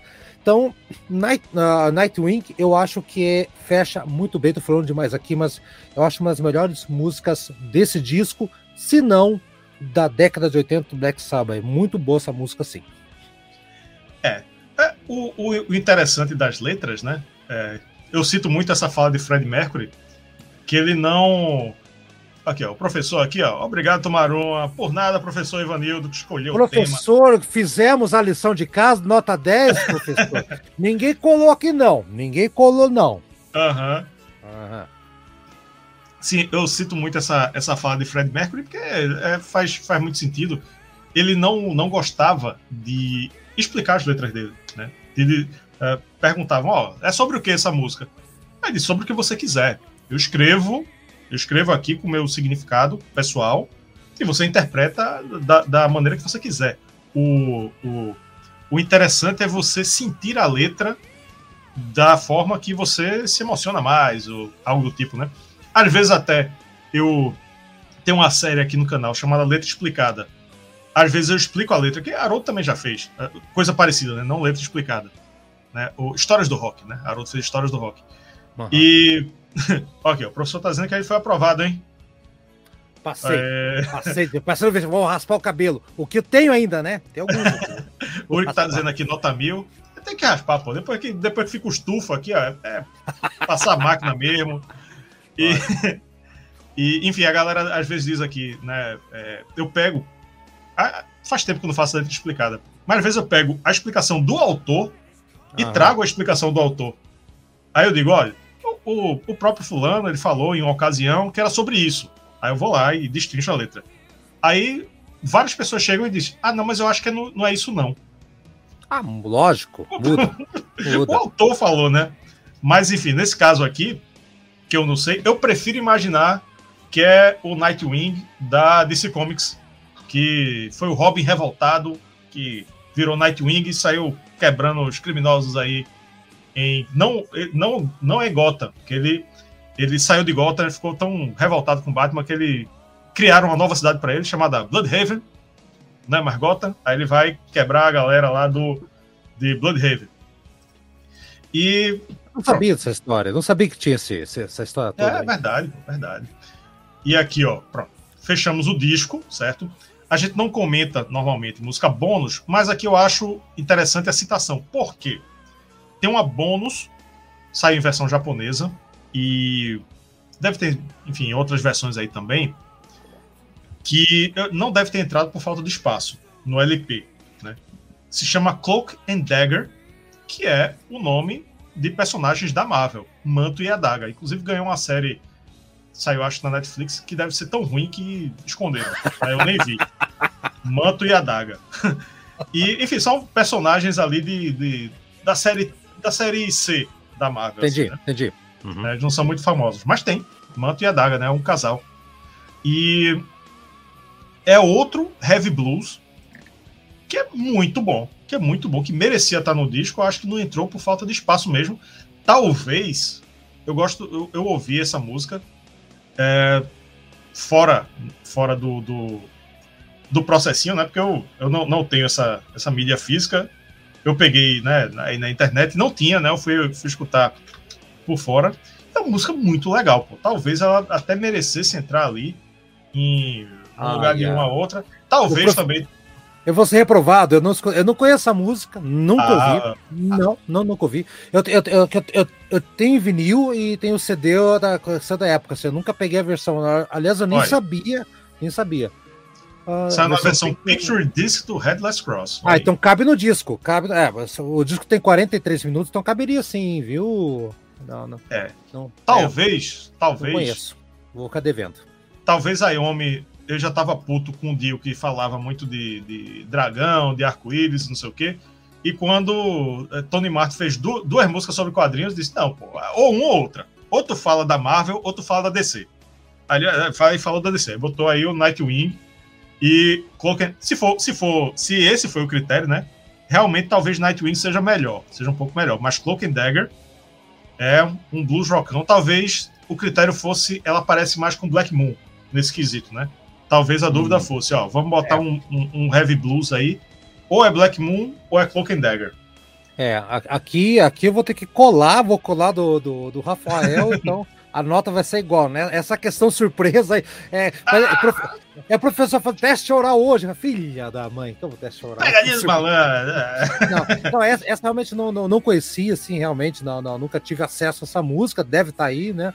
Eu, não, não porque eu tenho preguiça de, de, escutar, mas é que eu não sabia realmente que tinha essa música extra aí. Enfim, eu confio nas tuas palavras, então, Rafael, é isso mesmo. Ó, o Cristiano achou que não entrou por destoar do tom geral do disco, Faz Olha sentido aí. também. André Fernandos, Fernando Paes diz que a música é excelente. Olha aí. Aqui ainda tem Ivan Terrível falando de Manto e Adaga. Não sabia que a música era baseada na HQ. Rapaz, um, com o um nome desse eu acho muito difícil não ser, né? Porque então, Manto e Adaga, né? É, é... a possibilidade de ser outra coisa. Hum. E... É, ah, o professor reprovando a gente, né? Obrigado, professor. é isso aí. É, no caso de, de destoar do disco, né, que Cristiano aí falou, é, destoa como Black Moon talvez destoe um pouquinho só, né? Aí talvez fugisse um pouco. Mas enfim, eu acho que vale a pena. Quem, quem não quem não conhece, eu acho que, ó, o professor aqui falando da cola, ó, aqui é, é, aqui a gente chama de fila, de filar. Ah, é filar? É, filar. Ah, olha aí. Seu papelzinho aqui dentro. Pronto. Vamos, vamos, pronto, a gente terminou, terminou aqui as faixas, né? Com a citação da faixa bônus. Vamos dar o final da enquete. Ficou o seguinte: Headless Cross com 66%, ganhou no primeiro turno. Aí depois a gente tem Tear com 17%. Bacana. Como. Ah, eu não disse o título, né? Para quem pegou a live agora não vai entender. Qual o melhor álbum do Saba na voz de Tony Iommi? Ganhou Tony é, Iommi virou vocalista agora? Oh, que maravilha. Tony Iommi, Tony Martin, Tony Martin. É Headless Cross ganhou com 66%. No segundo lugar, Tear, com 17%. The Eternal Idol ficou com 8%. Empate técnico com Cross Purpose, que ficou 9%. Então, Headless Cross aí, grande campeão aí no primeiro turno. E agora chegou o grande momento do episódio, o momento em que vamos avaliar o Headless Cross com a nota de 0 a 10. Para você que não sabe como funciona, eu dou a nota 0 a 10. A... Aqui, é para cá agora. Haroldo dá uma nota de 0 a 10. É porque quando é gravado eu aponto para cá. Exato. Mas agora é para cá. É. Ao vivo muda. A, muda. a cruz, a cruz aqui. Ó. É, é. Cruz sem cabeça. Haroldo está aqui. Tá Eu dou uma nota de 0 a 10, Haroldo dá uma nota de 0 a 10. Nosso clube de membros dá uma nota de 0 a 10. É, a gente tira uma média e dá uma nota aí justa para o Headless Cross. Se você quiser dar nota nas resenhas, participar da lista de pare, escolher tema de episódio, como é o caso desse aqui, né? Entre outras vantagens, vem aqui no botão Seja Membro, que tem todos os planos aí. É massa, é sucesso. O clube curtiu, o clube curtiu demais esse disco. Tiveram algumas notas 10, inclusive aqui o spoiler aqui do professor Ivanildo, que ele deu 10 também. É, se ele não deu 10 por disco, quem é que escolheu? Pô, aí não. não, é, não pode escolher e não dá 10 também. Né? porra. aqui, ó. Teve, teve, vários 10 aqui, ó. Olha André, isso. Ivan. 9. Aqui, ó. 9. Altíssimo.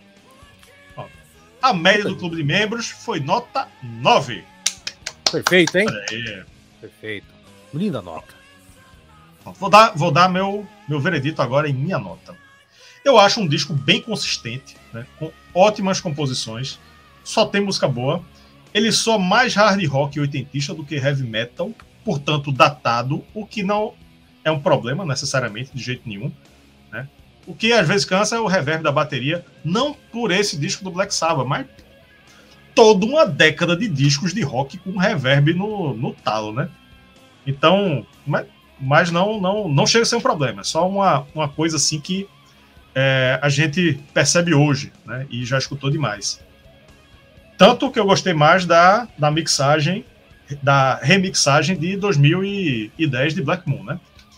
Achei bem melhor. Talvez se remasterizasse esse todo, hein? Hum. Não, é... não, não. Olha, heresia, heresia, dando de Marcel aqui. Temos um vamos, vamos, vamos, vamos regravar de volta para o futuro, então? Não, regravar não. Remixar. São duas ah, coisas diferentes. Ah, remixar. Tá é regravar. Igual vai estar tá mexendo, mas tudo bem, vai lá. É, vai estar tá mexendo, vai estar tá mexendo. Beleza. É, enfim, a banda, os componentes são excelentes, todos estão tocando muito. Acho que é um disco que sintetiza né, e que resume que foi a fase Tony Martin no Black Sabbath. É, se alguém chegar e perguntar, ó, eu quero conhecer o Black Sabbath com o Tony Martin, eu acho que eu daria o Headless Cross, mesmo eu gostando, eu acho, hoje eu acho que eu gosto mais um pouco do Tear, né? O Tears tem, uma, tem umas músicas que eu gosto muito e. É, enfim. É, essa daqui eu acho que tem músicas boas, mas não tem aquelas. Aquela, sei lá, um impacto muito grande assim para dar 10. Não vou dar 10. Não vou dar 10. Eu acho muito bom. Enfim, é, também pode ser um momento. Pode ser que amanhã eu diga, pô, eu, eu não. Ou tô ouvindo coisas aqui que eu não ouvi. Mas, enfim, eu, eu prefiro nem dizer as músicas que eu destaco. Normalmente eu gosto de destacar umas duas ou três aqui, porque eu acho que o nível é bem nivelado, assim. O nível nivelado é ótimo, né? Mas as músicas são, são num nível muito parecido. É isso que eu quis dizer. Ótimo.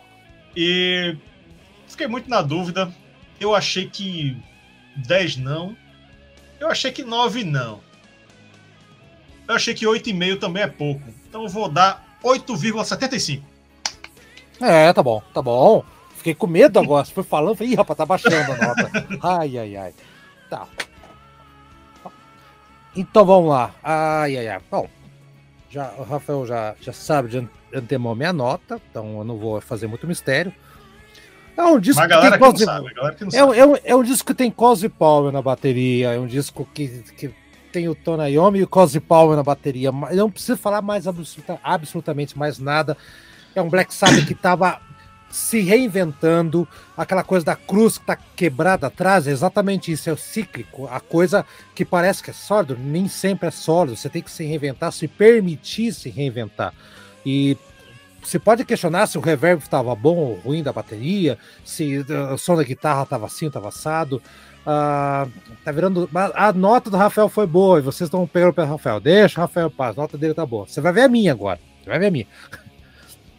Então, Rafael, é um disco que tem o melhor baterista dos anos 70, um dos, né, dos anos 70 para frente, o guitarrista que inventou tudo, uma banda que estava perdida, estava mais perdido que surdo em bingo, né, em 86, 87, tá, tá, entrava membro, saía membro, é, tipo, por mais estranho que possa parecer essa frase, mas não tem como negar que é um dos, sei lá, top 3 do Black Sabbath dos anos 80, indiscutivelmente. E tá entre os tops 10 se você forçar com todos os, os discos, top 15, vai lá. Mas anos 80, um dos melhores discos. Fechou com chave de ouro, salvou a banda, que a banda tava indo ladeira abaixo. Pelo amor de Deus, 9,5. Aí. Olha aí. Ótima nota. E com isso, terminamos com a média 9. Olha aí. Ah, e aí, é. galera, você aí, você concorda com essa média? Diga aí, foi alta, foi baixa? O que é que achou das nossas notas? O que é que achou aí do que a gente falou? E, enfim, chegamos aí ao final da nossa grande resenha faixa a faixa, agora que é ao vivo. Quem sabe faz ao vivo, é isso aí. Louco, louco, louco, louco. É, agora é ao vivo, agora é ao vivo, assim com a participação do público, com enquete, né? E tudo mais. E, bom, agradecer a todo mundo que ficou até aqui, ao vivo, quem veio do futuro, né? Não esqueça de seguir a gente no Instagram, de se inscrever no canal, de ser membro, vem aqui no botão Seja, seja, é, é, seja membro. E, enfim, eu, eu, ia falar outra coisa aí, aí eu me distraí. enfim, tem lista de pare, tem grupo no WhatsApp e tudo mais. Haroldo Globe, muito obrigado mais uma vez por estar aqui. Haroldo, que é nosso colaborador aí, anda fazendo alguns materiais solo. Algum Exato. recado final aí para a galera? Tá, dois então. É, gente, quem ainda não conhece meu trabalho lá no podcast, lá no Antigas Novidades, não é YouTube, não, é o podcast mesmo na Deezer, Spotify. Procura programas Antigas Novidades, tá? Tem também o agora Instagram, procura o programa Antigas Novidades também. Só isso, agradecer aqui, Rafael.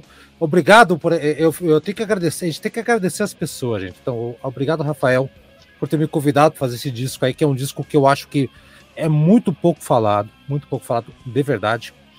E, a, e você acabou se esqueceu um negócio aí. Eu lembrei de uma história da, aqui na, na rádio paranaense de futebol, em que o, o, o repórter de campo se distraiu e houve uma confusão no campo. Um Atletiba, Atletiba é o Atlético Curitiba. E o locutor, ô fulano, o que que houve aí? O repórter de campo tá distraído. Mas o que que houve? O que que houve, cara? Opa, houve Rádio Clube? Ah, melhor, entendeu? então o cara saiu com essa aí, mas isso mesmo, ao vivo uma outra experiência, porque quando a gente faz aqui, vamos, vou entregar aqui a rapadura, quando a gente faz gravado, né, antigamente, as nossas faixas faixas, aquela coisa toda, antigamente antigamente, eu errava a coisa. Ih, Rafael, falei errado. Aí não é isso que eu quis falar. Puta, cara, acho que vai dar errado. É. Ih, pronunciei errado. Agora, eu tava, eu tava receoso. Puta, vou falar merda aqui. Vai cair suco no meio da perna. Não, deu tudo certo aqui, Rafael. Então, obrigado pela experiência. Muito legal. Olha, vocês vão pegar essa frase e vão fazer memes depois do grupo aqui, mas pode pegar, pode pegar. Tudo que eu falar aqui, eu tenho medo de falar nesse grupo aqui, gente. Vai virar meme depois. É isso aí, Rafael, galera. Obrigado. Nota justíssima aqui. Sarrafo alto, gente. Vambora.